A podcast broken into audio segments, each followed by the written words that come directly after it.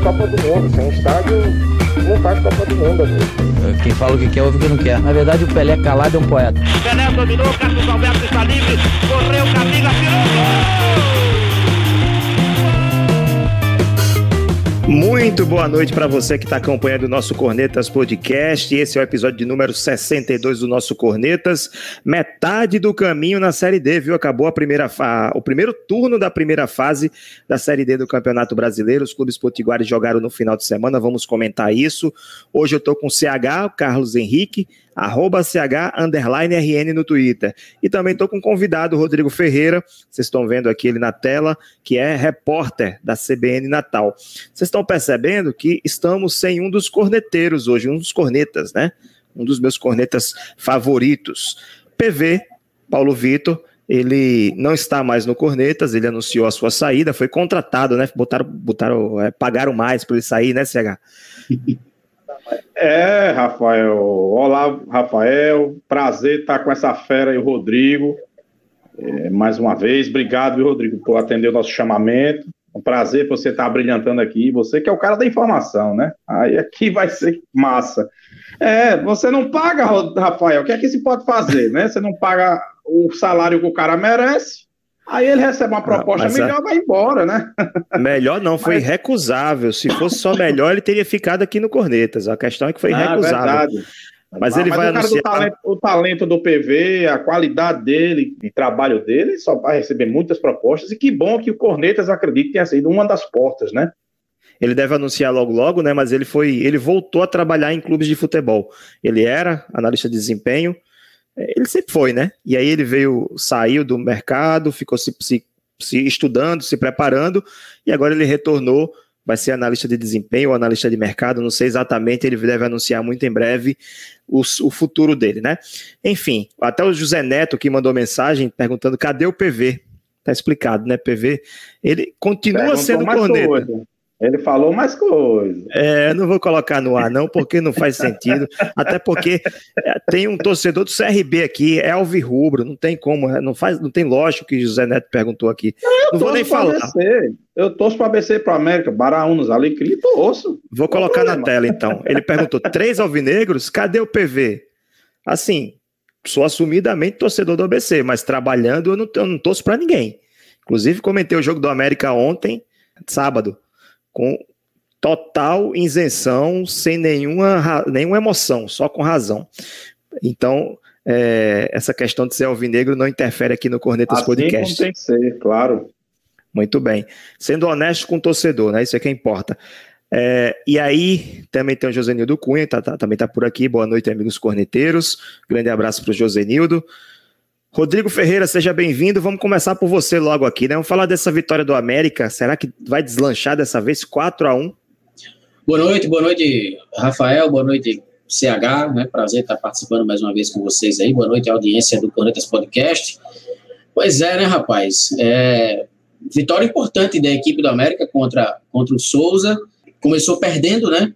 Gol ali muito cedo, antes dos 10 minutos mas a supremacia do América na partida ela foi evidente, acho que durante todos os 90 minutos, né? primeiro tempo, se não me engano, foram 11 finalizações da equipe do América contra, contra duas, né, se não me falha a memória da equipe do Souza. Então, assim, é, o ritmo do jogo já demonstrava o, o que é, seria né, mais justo na, naquele placar. Então, a América começou perdendo, é normal, você às vezes toma um gol por alguma displicência, mas o time soube ser paciente, né? E aqueles dois gols no finalzinho do primeiro tempo é, foram de fundamental importância para que o time conseguisse manter aí um ritmo e uma tranquilidade já na etapa final. E aí, no segundo tempo, as, as modificações funcionaram, né? Entrada do Alvinho, do Patrick Elan, que também marcaram.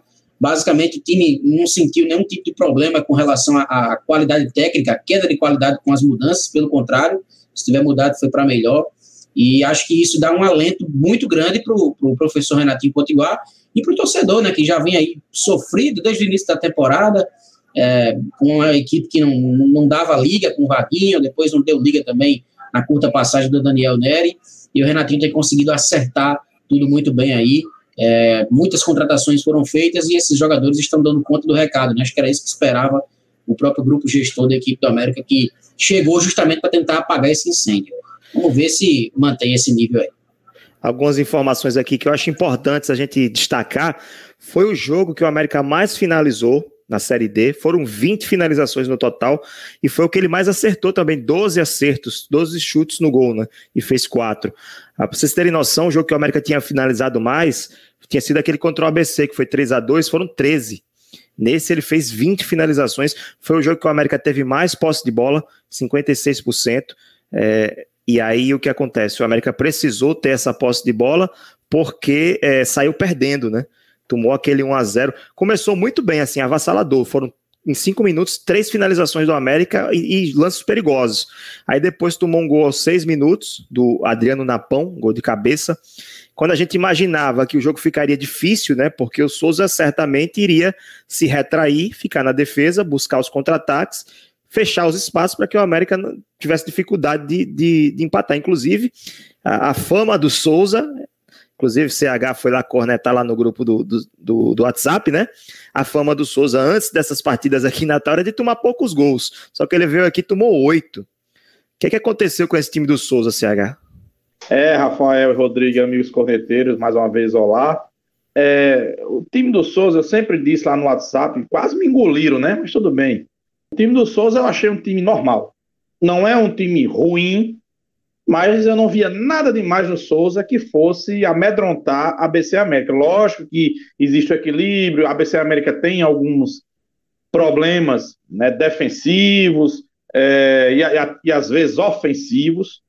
O América, inclusive nesse jogo, mostrou um problema defensivo logo nos primeiros minutos, depois corrigiu, porque depois de um, de um lance do Lucão, que ele quase faz o gol, né, no escanteio, falha né, na, na, na, de posicionamento da defesa, o cruzamento, o Napão vai lá e faz livre, tem ninguém é, cobrindo o Napão, né, cobrindo ali a, a, a, a retaguarda ali para o Napão não chegar. Mas enfim, depois o time foi se acertando.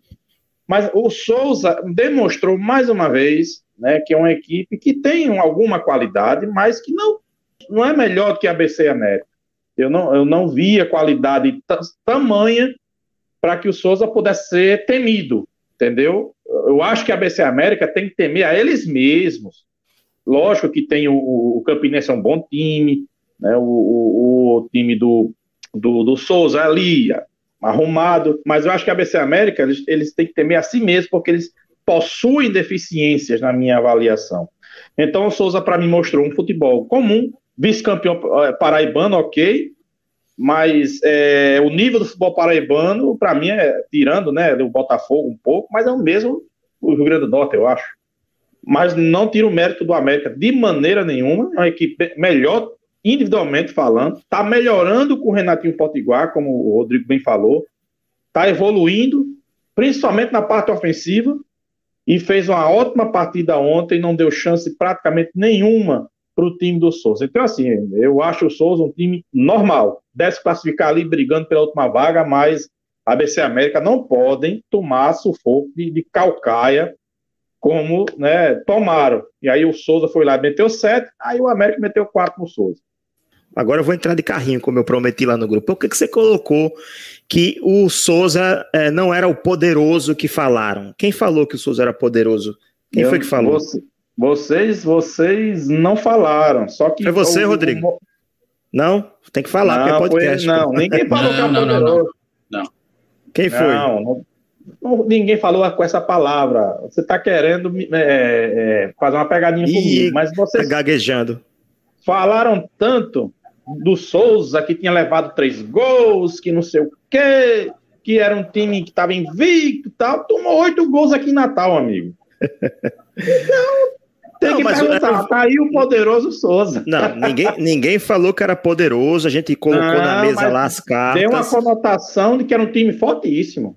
Eu a não, gente falou que o Souza, o Souza tinha realmente tomava poucos gols, tinha tomado quatro apenas no jogo contra o ABC, que era o time misto, porque ia jogar a final na, na, no, na, semana, na semana seguinte, né, contra o Campinense.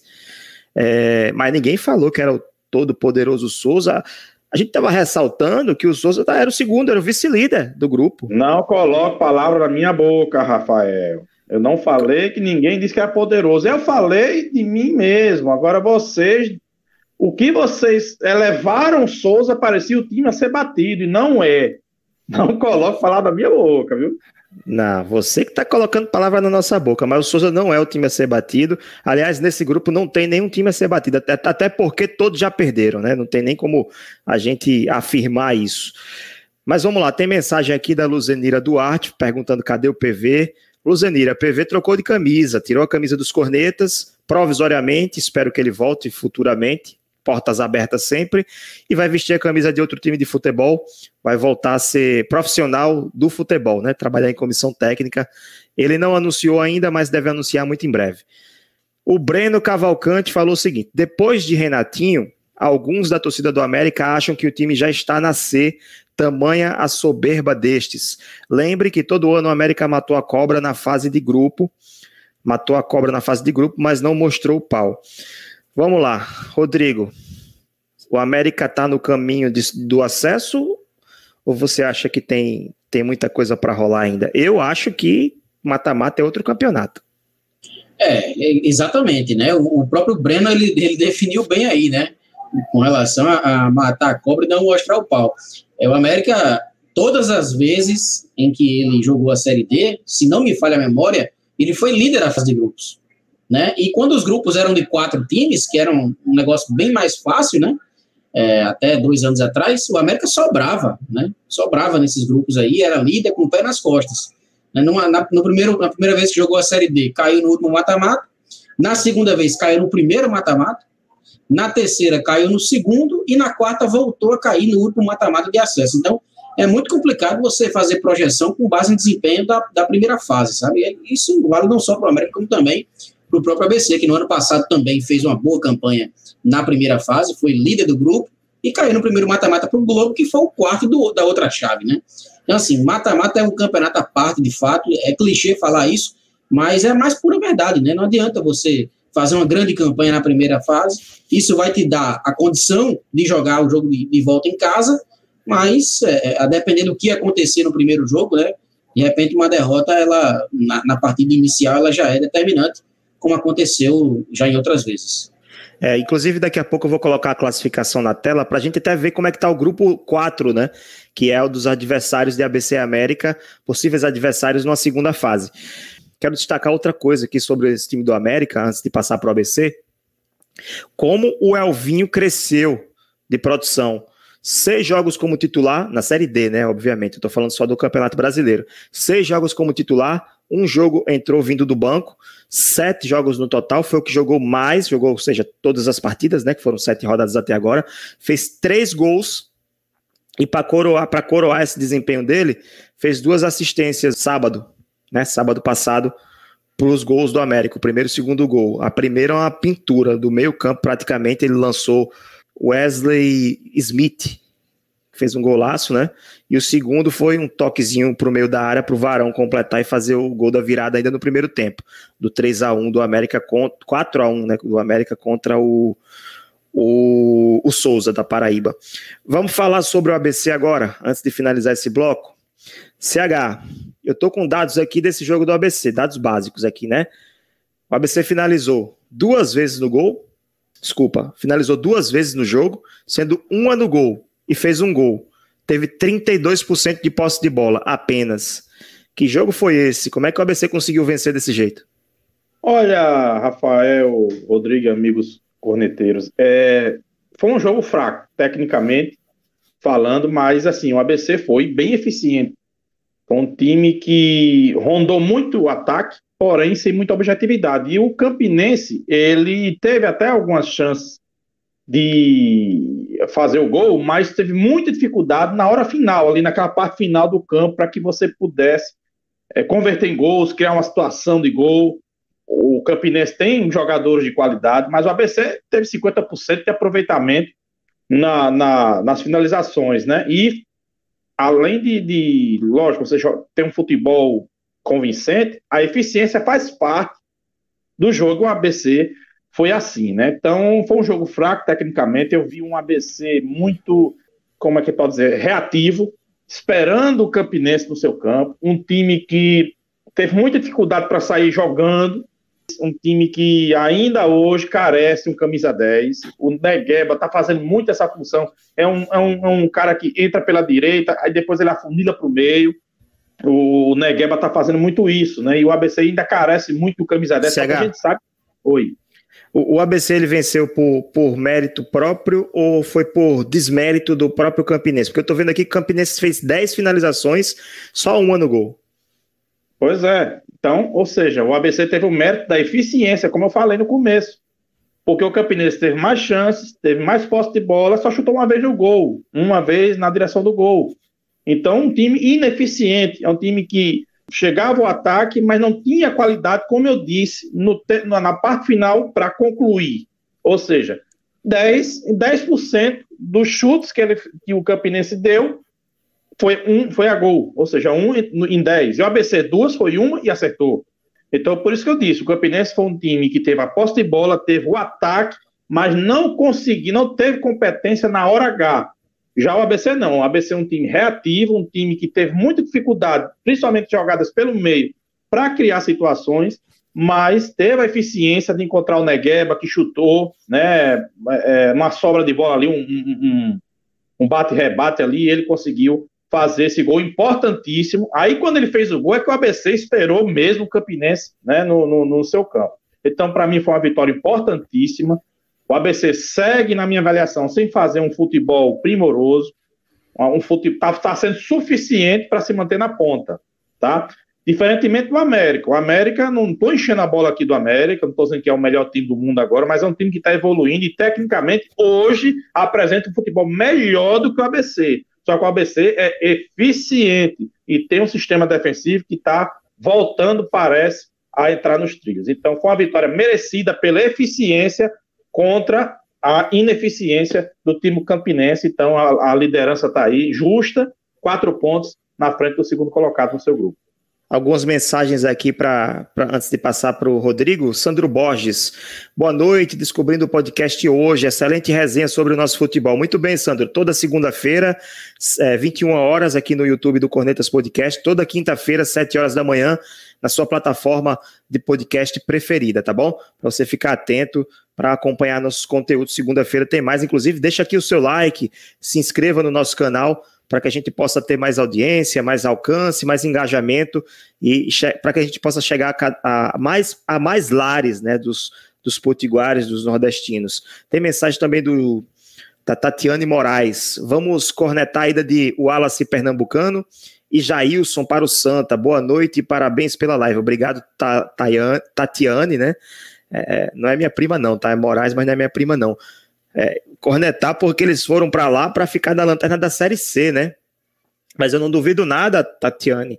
Terminando a Série C, é, dinheiro, né? Foram por, pela, pelas propostas, né? Fizeram.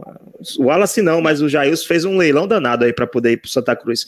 Enfim, mas eles, terminando a Série C, eu não duvido que eles apareçam aqui na reta final de Série D, não, porque o Santa Cruz não vai classificar, com certeza. E eles vão ter que ficar, ou vai para a Série B, para a Série A, ou vai ter que descer para a Série D né, se ainda puder se inscrever. Tem mensagem também do Sandro Borges. Vi nos bastidores da, da TV Mecão a fala de esquerdinha. Ele relatou a bagunça que o time estava com Daniel Neri e a evolução com a chegada de Renatinho Potiguar. É, não vou defender o Daniel Neri, mas também o cara não teve tempo para planejar, para melhorar a equipe, né? Por mais que tenha acontecido isso. E mais duas mensagens aqui para o Rodrigo. Rodrigo, seguinte: primeiro, o Antônio Júnior. Boa noite, Rodrigo. Contrata CH para ser comentarista da CBN. Conhece demais, sou fã. É, quem dá canetada é Rodrigo, né? E a outra mensagem do João Pedro. Foram os deuses do futebol. Gol do ABC veio logo depois de Alisson Cassiano tirar o gol do Campinense na linha. Rodrigo, suas considerações sobre ABC 1, Campinense 0. E comenta aí, vai dar canetada pra, a favor do CH? Rapaz, se, for, se dependesse de mim, essa turma do Corinthians Podcast estava todo dia na CBN, viu? Vocês sabem, né? Já, já fiz convites aí, já participaram algumas vezes. Enfim, se um dia eu ganhar na Mega Sena, eu vou montar uma rádio e a gente monta uma equipe top. E aí a galera não vai ficar ninguém de fora, viu? Abração tá aí pro meu pai. Tá igual meu pai fazendo promessa de Mega Sena. Rapaz, é. tem uns 25 anos que eu ouço ele falar isso. É porque é difícil, né? Enfim, você, tá, você tem um veículo aqui no Grande Norte, é complicado. Agradecer aí o Sandro Borges, o Antônio Júnior, né, galera, o João, Pedro, que são ouvintes nossos lá da, da CBN, enfim. É, com relação ao ABC, eu até falei segunda-feira, no caso, né, na resenha da CBN, pós-jogo, que o, o, o, ABC ele tinha um objetivo, que era sair de Campina Grande pelo menos com um ponto, né, o, o Moacir Júnior deixou isso muito claro para os atletas ainda no pré-jogo, e é, o ABC conseguiu executar bem a estratégia que ele montou para aquela partida, né? É importante lembrar que o ABC tem uma freguesia grande para cima do Campinense. É, o Campinense acho que venceu 18 jogos contra o ABC na história, o ABC venceu o sétimo ontem. Desde 2003 que o ABC não sabia que era vencer o Campinense. A última vez que jogaram foi um 4 a 0 para o Campinense lá, o Campinense na época treinado pelo Diá, tinha Joécio na zaga, enfim, alguns nomes que passaram por aqui. É, então, assim, tudo isso, né, apesar de, de ser mera estatística, mas o, o próprio Moacir Júnior falou que citou isso né, na, na preleção para os atletas para tentar acabar com essas coisas. Então, assim, o ABC tinha uma estratégia de jogar de maneira reativa, porque o Campinense é uma equipe arrumada, tem um técnico que conhece muito bem a equipe do ABC, né, conhecedor do futebol, que é o Raniel Ribeiro, vem de um momento muito bom, campeão paraibano, está tá buscando ali as primeiras colocações no grupo. Então, você se atirar para cima do Campinense lá em, em Campina Grande seria uma coisa completamente anormal, né? Uma coisa impensada. E o ABC não fez isso. O ABC optou por fazer uma partida reativa, foi eficiente quando procurou o ataque. A, a finalização que entrou foi a do Negueba num contra-ataque, como disse aí o, o ouvinte, né? O, tá participando aí. Imediatamente do lance anterior, o Alisson Cassiano tinha tirado a bola de cima da linha, gerou o escanteio, o Campinense cobrou no contra-ataque, a ABC fez gol com o Negueba, aos 50 minutos do primeiro tempo. E no segundo tempo, essa segunda chance que a ABC teve aí, foi um, um, um lance incrível que Negueba perdeu, ele de frente para o goleiro e tinha até a opção de ter tocado para o Gustavo Henrique, seria o 2 a 0 do ABC, né? Então, assim, o ABC teve dois contra-ataques, duas chances excelentes de fazer gol, conseguiu fazer em uma e a defesa ontem não, não comprometeu. Então, é, parabenizar a comissão técnica e o elenco por ter é, executado de maneira muito eficiente, muito boa, a estratégia que foi montada para esse jogo, né? Nem sempre é importante você jogar bem, principalmente num confronto complicado como esse, fora de casa, diante do Campinense, né? Agora não, no jogo da volta em Natal, aí sim, a BC tem toda a obrigação de propor o jogo, de ser uma equipe muito mais ofensiva do que foi lá. Mas, na minha avaliação, acho que a BC foi muito bem dentro do, do, do contexto que ele havia é, planejado para essa partida lá em Campina Grande. É, CH, o falar do Negueba aqui, né? O cara chegou no ABC, eu tenho aqui dados do Negueba, dos três jogos que ele fez pelo ABC. Ele fez três jogos, dois gols e uma assistência decisivo, né? Primeiro gol não foi gol, não foi gol de vitória, né? Porque o ABC acabou cedendo a virada para o Calcaia, mas ontem foi preponderante para a vitória do ABC. Me fala uma coisa: quem contratou melhor? O América, que trouxe uma carrada né, de jogadores do, do, do, Globo, ou o ABC, que foi cirúrgico lá e pegou apenas o Negueba, o Ítalo e o Pedro Paulo? Olha, dizer quem contratou melhor ainda acho que está um pouco cedo porque desde que contrataram, foram três jogos, se eu não me engano, dos novos contratados, né? Mas assim, a gente vê que a, quem se beneficiou por enquanto mais foi o América. Por quê? Você tem um Eric no meio de campo que está jogando muito, né? Você tem. O Ranieri fez, não fez uma partida tão boa, mas já melhorou um pouco a segurança né, na defesa do time americano, perdão. E você tem no ABC o Negueba, que chegou e está decidindo, né? Então, nesse momento, eu acredito que com, as outras contratações também do América, esquerdinha principalmente, para mim, hoje é o principal jogador, ele não veio do Globo, óbvio, mas é um, um reforço, né? Para mim, é a principal contratação do América nessa leva de jogadores que chegou. Mas, assim, em se falando só de jogadores do Globo, eu acredito que o América está se beneficiando mais, porque o América estava lá embaixo. O América estava lá embaixo e com a chegada dos jogadores do Globo, o time deu um salto. Né? E eu acredito que o América vai brigar ali tranquilamente pela classificação. Não sei se em primeiro lugar, eu não, ainda preciso ver mais, mas ali em segundo, terceiro, certamente, porque ele estava lá embaixo. O ABC não. O ABC, mesmo sendo jogadores do Globo, sempre ficou em cima jogando mal, ali fazendo, ganhando um jogo bem, outro mal. E com a chegada do Negueba, ele melhorou, mas não deu o salto como a América deu. Então, acho assim, eu preciso ver um pouco mais, mas no momento, quem se beneficiou mais, para mim, foi a América. E eu quero agradecer aí as palavras do Antônio Júnior, tá? muito obrigado mesmo. Para quem não sabe, eu já fiz parte temporariamente da CBN, né? Quando o grande Newton César teve que dar uma saída para concorrer às eleições na, na, em Currais Novos, eu passei quatro meses ao lado do Humberto, né? Ao lado do, do o Rodrigo estava lá na época, não, né? Ainda não. Não, estava não. É, Ainda não. Assim, mas Ainda não, é. Mas em várias situações fui convidado e o Rodrigo estava lá, então, ou seja, é um prazer enorme ter trabalhado com essa turma boa da CBN. Obrigado, viu, Antônio? Obrigado pelas palavras, a gente faz aqui o melhor possível. Ok, vamos para nossa corneta aleatória.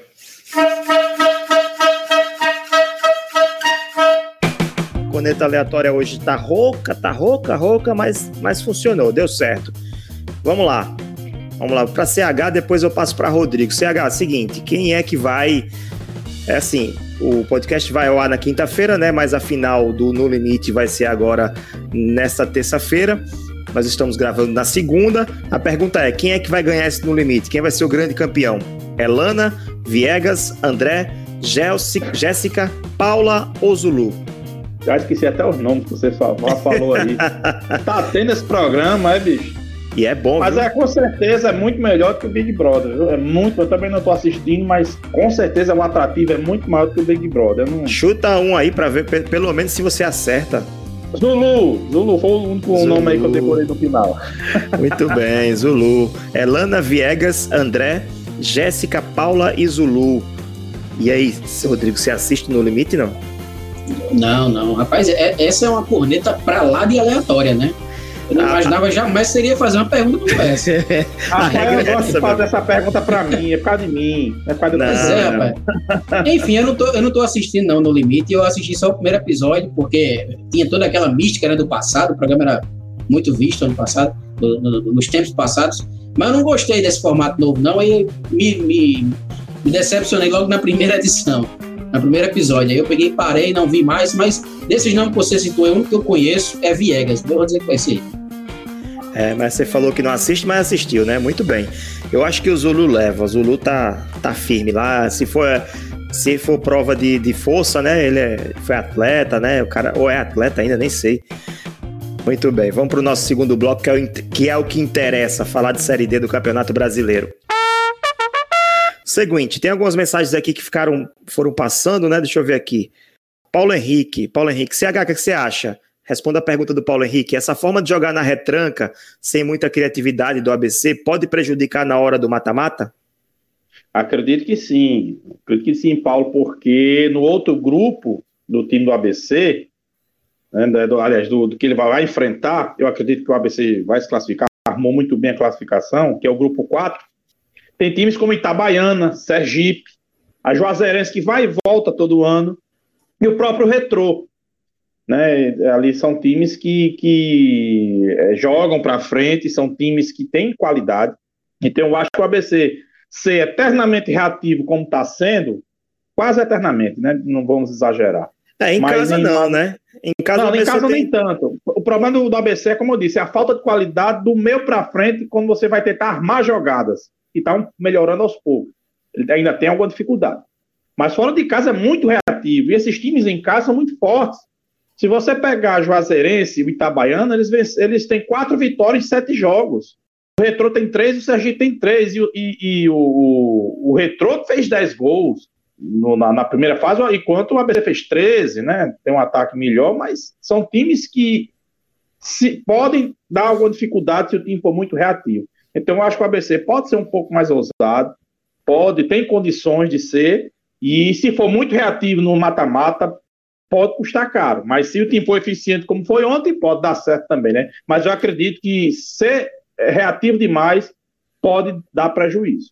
É, mas tem uma coisa que, que pode também justificar essas estratégias fora de casa, principalmente, a maioria dos times que subiram nos últimos anos jogavam assim também. Só lembrar do Floresta aqui contra o América. Floresta era, era, da, era, era os, os 11 do meio para trás. Atacava só no contra-ataque. Não, então, também, também é, é válido, né? É válido, claro, é uma tática de jogo, mas a gente tem que lembrar que Floresta é uma equipe bem inferior tecnicamente ao América. Eu acho que pelo menos a gente via. O, o, o, a tática do Floresta era muito mais organizada, né? O, o sistema de jogo do, do, Floresta era muito mais bem definido, e com o América, o América se bagunçou muito. ali do meio para frente, ele não tinha uma tática definida com o Paulo Kobayashi, mudou muito né, durante os jogos. Então, assim, o Floresta, individualmente falando, era uma equipe mais fraca que, que, que, o, que o América. Então, era, tinha que se. Fez 2 a 0 lá em, em, em no Ceará, meu para cá, para se fechar, claro. Então, assim, são equipes que têm uma diferença técnica. Então, esses times, sim, eu acredito. Mas, por exemplo, um Sergipe, por mais que esteja muito tempo fora do holofote, mas é uma equipe historicamente do mesmo nível, ali um pouquinho abaixo de ABC América. Um, um, um Itabaiana está abaixo, mas é uma equipe tradicional, então eu acredito que eles não vão ser tão reativos, entendeu? Mas Sim. Eu, eu acredito que ser reativo o tempo todo pode atrapalhar. Não, realmente o tempo todo não dá, né? Tem que ter, tem que ter alternância, tem que ter alternativa, né? Para poder é, vencer as partidas. Então, vou colocar aqui na, na tela, CH e, e, Rodrigo, a classificação final do primeiro turno, né? Que não vale nada assim no final das contas, não vale título, né? Como o estadual vale, por exemplo, mas é, já é um parâmetro para a gente analisar é, o desempenho e os resultados dos times na Série D, porque estamos finalizamos a primeira metade, né? Vamos lá. Grupo 3 aqui do ABC, né? ABC e América. A ABC ficou em primeiro com 15 pontos. Segundo lugar, o Campinense com 11 pontos. Terceiro lugar, o Souza com 11 pontos também, perde no saldo de gol, tem 3 contra 4 do Campinense. O quarto é o América, que tem também 11 pontos e perde no, nos cartões, né? Na verdade, é nos cartões. Ó. Saldo do Campinense é melhor com 3, saldo do Souza é 2, saldo do América também é 2, porém, é, o América é, teve 26 cartões amarelos contra 19 do Souza. Quinto lugar, Atlético Cearense com 10. Sexto lugar, o 13 com 8. Sétimo lugar, o Central com 5. Oitavo lugar, o Calcaia também com 5 pontos. Rodrigo, tem, tá todo mundo na briga ainda? Ou você acha que já tem gente pato morto aí? Não, eu acho que o Calcaia não tem condições, né, cara? O Calcaia é, é muito fraco. É, inclusive, ninguém explica o que aconteceu naquela partida contra o ABC, é uma coisa inexplicável, né, realmente. O do América ainda tem até uma explicação, né, porque o América foi garfado. O pênalti, o goleiro não manteve o pé na linha, mandaram voltar e o cara bateu e conseguiu fazer o segundo. O contra o ABC é inexplicável, mas acho que o Calcaia está fora da briga. É, não vejo também o Central com muito poderio é, para entrar nessa briga aí por classificação, não. O 13 eu já acho que é, pode ser que tenha condições, né? Mudou recentemente o treinador, chegou lá o Wellington Fajardo. Eles tiveram esse bônus, né? Essa graça divina de pegar o Calcaia duas vezes seguidas, meteram 4 a 0 na ilha, agora vai pegar o Calcaia de novo em casa. Provavelmente vai, vai golear de novo. Então, constrói um saldo bacana aí. Então, o 13 já podemos dizer que está ali com, com 11 pontos já, né? Também não para ali para o G4. E o Atlético Cearense é uma equipe muito arrumada, cara. Inclusive, eu queria até destacar aqui. Acho que o Atlético Cearense, para mim, tem sido a grande é, decepção até agora dessa foi a grande decepção desses primeiros jogos, né? Porque é um time que tem um investimento muito alto, né? Uma equipe é, é, muito organizada no âmbito administrativo. Você acompanha até a rede social dele, você vê uh, o nível de organização é muito grande. Né? A exemplo do Retrô lá em Pernambuco. Então acho que o Atlético Cearense está tá devendo um pouco ainda para o que ele pode produzir. Né? Fizeram uma excelente partida contra o ABC aqui em Natal, mas logo depois teve a derrota para o América. Enfim, é, mas fora do páreo mesmo, eu diria que Central e com toda certeza absoluta o Calcaia. O Calcaia realmente não tem condições. Eu acredito que o ABC, América e Campinense garantem essas vagas. E a quarta vaga, eu, eu acho que fica entre Souza e Atlético Cearense. E o Souza precisa resolver esse problema, né? De tomar, poxa, tomar oito gols em Natal. Ele tomou quatro do ABC e quatro do América. É muito gol não, não, se, se, continuar assim, não vai longe. Contra o ABC o... ainda esteve com um time misto, né? Que é. jogaria a final do Paraibano depois. E o Central, o Central não, desculpa, o Atlético Cearense é um time muito organizado defensivamente para jogar nos contra-ataques. Mas quando ele precisou ter a bola, propor, buscar o gol contra o América, por exemplo, que ele tomou 2 a 0 logo no primeiro tempo, ele não foi capaz, ele não conseguiu. Então isso pode ser prejudicial. Se ele precisar ir, sair para o jogo, ele pode é, é, patinar e não conseguir essa classificação. Mas eu, eu, assim, o 13 deu essa sorte, você falou de pegar o Calcaia duas vezes, né? O Calcaia tá caindo nos pedaços depois de vencer o ABC. Incrível, né? Eu até fiquei pensando, será que prometeram o bicho, não pagaram e de uma hora para outra o time, vou dizer assim, entre aspas, desanimou? Que tomou 11 gols em dois jogos, 4, 4 a 0 e 7 a 0 né? Pro Souza e pro e do, do 13. E vai pegar o 13 de novo, o 13 vai ter, provavelmente vai vencer mais uma partida, só que o 13 tá com um time muito bagunçado, muito desarrumado, assim, trocando os pneus com o carro andando o tempo todo. O time que jogou a Copa do Nordeste é totalmente diferente, teve aquele, aquela, aquela questão do Covid, né? Que estraçalhou o time do 13 o que a gente esperava do 13, inclusive, se a gente for pegar um episódio anterior, CH, que a gente falou sobre. Um, fez um raio-x né, do grupo dos adversários de ABC América. O 13 não é nada daquilo que a gente falou, porque aqueles jogadores foram embora quando teve a, o surto de, de Covid. Então eu não acredito que o 13 consiga. Ele pode até encostar agora com esses, esses jogos com Calcaia, mas depois ele vai começar a cair de novo porque ele não vai ter condições. Acredito, não é certeza. Claro que eu não vou afirmar, bater o martelo. CH, sua opinião. Eu concordo com vocês. Eu acredito também, a Rafael, que o 13 não vai muito longe, apesar do bônus estar tá aí, o Calcaia, né? O Calcaia é engraçado, né? Contra os times da Paraíba, ele se desmanchou. Agora, contra os times do Rio Grande do Norte, ele engrossou. Né? A, a partida contra o América, tudo bem que teve a questão do pênalti, mas o América foi muito incompetente. Permitiu a, a reação do, do time do Calcaia, deixar o Calcaia no final dominar a partida. Mesma coisa o ABC. O ABC foi uma vergonha. Foi, ali foi um papelão que o ABC fez contra o Calcaia. Mas, enfim, eu acredito que Central e 13 são carta fora do baralho, porque eu não vejo poder de reação nos dois. Eu não vejo. Eles têm chance? Tem. Mas eu não vejo poder de reação. O Central, inclusive, trocou de treinador. Saiu o Júnior Baiano.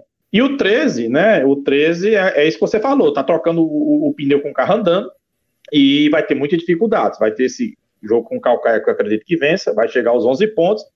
Mas um que, como o, o próprio Rodrigo falou, tá me decepcionando é o Atlético Cearense. O Atlético Cearense tem um volante aí, rapaz, que é, uma, é um negócio sério, um Olávio. Ele joga de volante, às vezes ele chega como camisa 10, é centroavante. É o artilheiro do, do, do, do Foi artilheiro do Campeonato Cearense, um volante. É, o Olavo, excelente jogador. O Atlético Cearense, para quem não conhece, é o antigo Uniclinic, hoje ele é gerido pelo Ari, jogador que é brasileiro, mas é naturalizado russo, joga lá na Rússia, está encerrando sua carreira. Passagem pelo, pelo Krasnodar, pelo Spartak Moscou, ele fez seu, seu, sua carreira praticamente toda na Rússia. Mas eu acredito que nesse grupo aí, o Rafael e Rodrigo e Corneteiros, vejo que cinco, esses cinco times, do primeiro ao quinto, já estão com a classificação em vista. O ABC, para mim, vai se classificar. É, o que eu, é um que eu tenho praticamente certeza que vai se classificar. Só uma tragédia, tira o ABC. Mas Campinense, Souza, América e Atlético Cearense vão brigar pelas outras três vagas. Eu acredito que o América vai entrar no. vai se classificar. Não, não vou botar a porcentagem do time do ABC, mas eu acredito que 80% o América está Souza, Atlético Cearense e Campinense ali vão brigar pelas últimas vagas, tá? Mas se eu fosse opinar hoje, pode até gravar aí. Eu acredito que ABC, Campinense, Atlético e América do Natal vão passar, não nessa ordem, tá? Tô dizendo os times, né? É, vão passar para a próxima fase. Dia 22 de agosto está previsto o próximo Clássico Rei, que pode ser o último do ano, né? ABC e América no Frasqueirão, é, no dia 22, como eu falei, pelo jogo da volta na Série D para finalizar essa, essa, esse bloco. CH e Rodrigo. Primeiro CH, depois Rodrigo, na sequência. Se fosse hoje esse jogo, quem venceria?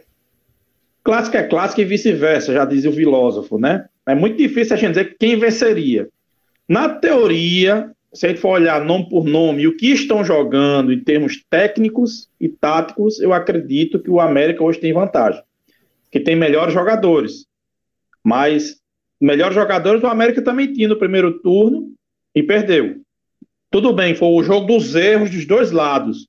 Para mim, ninguém teve mérito. Quem teve mérito, na verdade, foi o ABC, que errou menos, um pouco menos.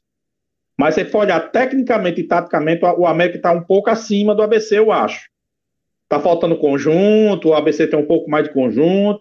Mas se fosse jogar, se eu tivesse que apostar hoje, eu apostaria é, num jogo muito equilibrado, não estou em cima do muro, já falei que o América está um pouco acima tecnicamente, mas não dá para dizer quem vai ganhar, entendeu?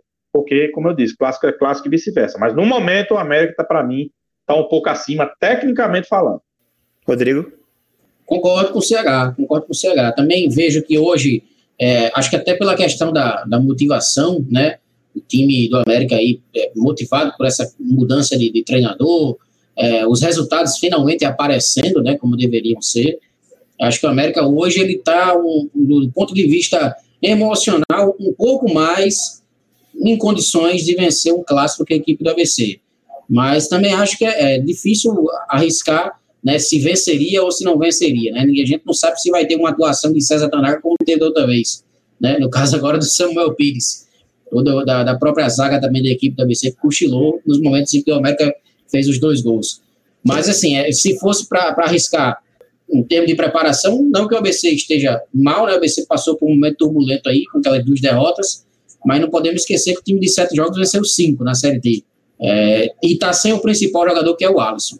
Então, acho que são elencos parelhos, elencos muito iguais, mas hoje, pela questão de motivação, o América teria uma ligeira vantagem. Diria que 51 a 49.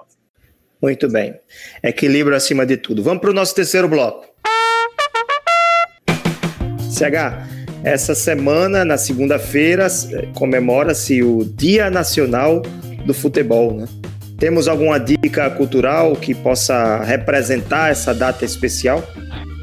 Temos, temos. Um rápido histórico, um minutinho para dizer o que é porque o Dia Nacional do Futebol. Porque é uma homenagem à antiga CBD desde 1976, que hoje é CBF, em homenagem ao, ao clube mais antigo em atividade do Brasil, que é o Esporte Clube Rio Grande, lá do Rio Grande do Sul, que hoje está na terceira divisão, né? Ou seja, é semi-amador. Muita gente diz que é a Ponte Preta, mas a Ponte Preta é o time profissional mais antigo, 19 dias depois. Mas o primeiro clube que está em atividade com futebol é o Esporte Clube Rio Grande, por isso ele foi fundado em 1900, 19 de julho de 1900, por isso a homenagem, tá? E eu quero um livro justamente do pai do futebol, o cara que trouxe o futebol para o Brasil, Charles Miller. O livro é Charles Miller, o pai do futebol brasileiro, de 2005, editora Panda Books. Eu não tenho um livro porque eu peguei esse livro emprestado no tempo que eu fazia é, comunicação social na UFRN. Eu fui lá na biblioteca e peguei esse livro e li. E não devolveu, né? Não devolveu, Devolvi, né? claro. Ah. Você acha que eu vou pagar multa? Se não devolver, paga multa. Paga multa e não pega livro mais lá, que é isso, rapaz. Mas vontade de ficar, a gente tem uns livros que a gente tem vontade de ficar, não, de comprar. Ei, quer fazer uma proposta. Mas enfim, é o Charles Miller, rapidamente também, que chegou ao Brasil, conta a história de Charles Miller, né? Ele que chegou aqui no Brasil trazendo. Ele, foi, ele era filho de, de, um britânico com uma brasileira. Aos nove anos ele foi estudar na Inglaterra, voltou de Southampton com a bola, enche, é, bombas de encher, regras, uniforme do time, dos times e participou da primeira partida realizada em solo brasileiro. São Paulo Railway contra a Companhia de Gás de São Paulo. 4 a 2 lá no, na Vaza do Carmo, em São Paulo. Então, conta isso também. Ele, ele participou do primeiro clube fundado do Brasil, que é o São Paulo Atlético Clube. Não confundir com o São Paulo de hoje, tá? O São Paulo Atlético Clube, que é o primeiro clube fundado 13 de maio de 1888, mas já suspendeu suas atividades em 1912 quatro vezes campeão paulista. O Charles Miller foi ele que introduziu o futebol aqui no Brasil. Então, é um livro muito interessante, contando a história do Charles Miller, a chegada dele, como ele introduziu o futebol e nada mais acalhado que essa semana a gente tem comemorado o Dia Nacional do Futebol, lendo um pouco do pai do futebol brasileiro, Charles Miller, que depois de encerrar a carreira, ele foi artilheiro, ele era atacante, ainda foi árbitro, viu? Ainda foi árbitro. Então aí a dica da gente aí para a leitura, Charles Miller, o pai do futebol brasileiro, da Panda Books. Ok, agradecer Rodrigo Ferreira pela participação. CH, valeu também suas despedidas. Quer falar? Um abraço a todos. Rodrigão, obrigado aí pela sua participação mais uma vez. Um abraço para todo mundo, corneteiro, que acompanhou a gente. Muito bem. Rodrigo, obrigado mais uma vez. Segunda vez que você participa do nosso Cornetas Podcast. Valeu pela presença, sempre qualificando o debate, trazendo informações relevantes também. A gente, a gente encontra você por onde? No, no dia a dia? Valeu, obrigado, Rafael, pelo convite mais uma vez, CH também. É um prazer participar pela segunda vez, espero que outras vezes também a gente participe aí do Corinthians Podcast. Eu estou na CBN todos os dias, né? das 14 às 15 horas, com o CBN Esporte Natal, no YouTube também. Quem quiser assistir, além de ouvir, né? CBN 91,1 FM, mas também é transmitido pelo YouTube com imagens. E também, se você quiser acompanhar um pouco mais do dia a dia do ABC, né? Eu cubro o ABC, sou setorista do ABC na CBN arroba Rodrigo Ferreira lá no Twitter. Ainda não sou verificado, mas serei futuramente. Muito bem. Obrigado pela participação. Você pode seguir também o CH no arroba CH RN e me seguir no arroba Rafael Moraes 2 no Twitter, no Facebook, no Instagram, onde você achar melhor. Para acompanhar o Cornetas Podcast, você pode acessar o nosso site www.cornetaspodcast.com. Lá você vai encontrar todos os nossos episódios. Esse é o episódio de número 62, repito. Pode também seguir as nossas mídias no Twitter e também no Instagram, arroba Cornetas Podcast. Muito fácil, arroba Cornetas Podcast. Você também pode deixar o seu like, se inscrever aqui no nosso canal do YouTube para fortalecer essa nação corneteira, né? Inclusive, você pode até participar do nosso grupo do WhatsApp. Fica atento aí nossos, nossas mídias. De vez em quando a gente solta lá o link para que você possa entrar no nosso grupo do, do WhatsApp. Lá rola discussão, debate todos os dias, mas todo dia mesmo, não tem, não tem descanso, de domingo a domingo, às vezes até 10, 11, meia-noite, todo mundo lá é, oriçado discutindo sobre futebol e você pode, claro, ouvir o nosso podcast na sua plataforma preferida, Deezer, Spotify, Google Podcasts, uh, na Apple, enfim, qualquer um, Castbox, você procura aí, plataforma de podcast ou plataforma de áudio, você vai pesquisar por Cornetas Podcast, você vai nos encontrar, vai seguir e vai acompanhar, acompanhar todos os nossos episódios até hoje. 62 Cornetas Podcast. E é isso. Um grande abraço a todos que ficaram até o final. Valeu, CH, valeu, Rodrigo. Voltamos na próxima segunda-feira. Um grande abraço a todos. Tchau.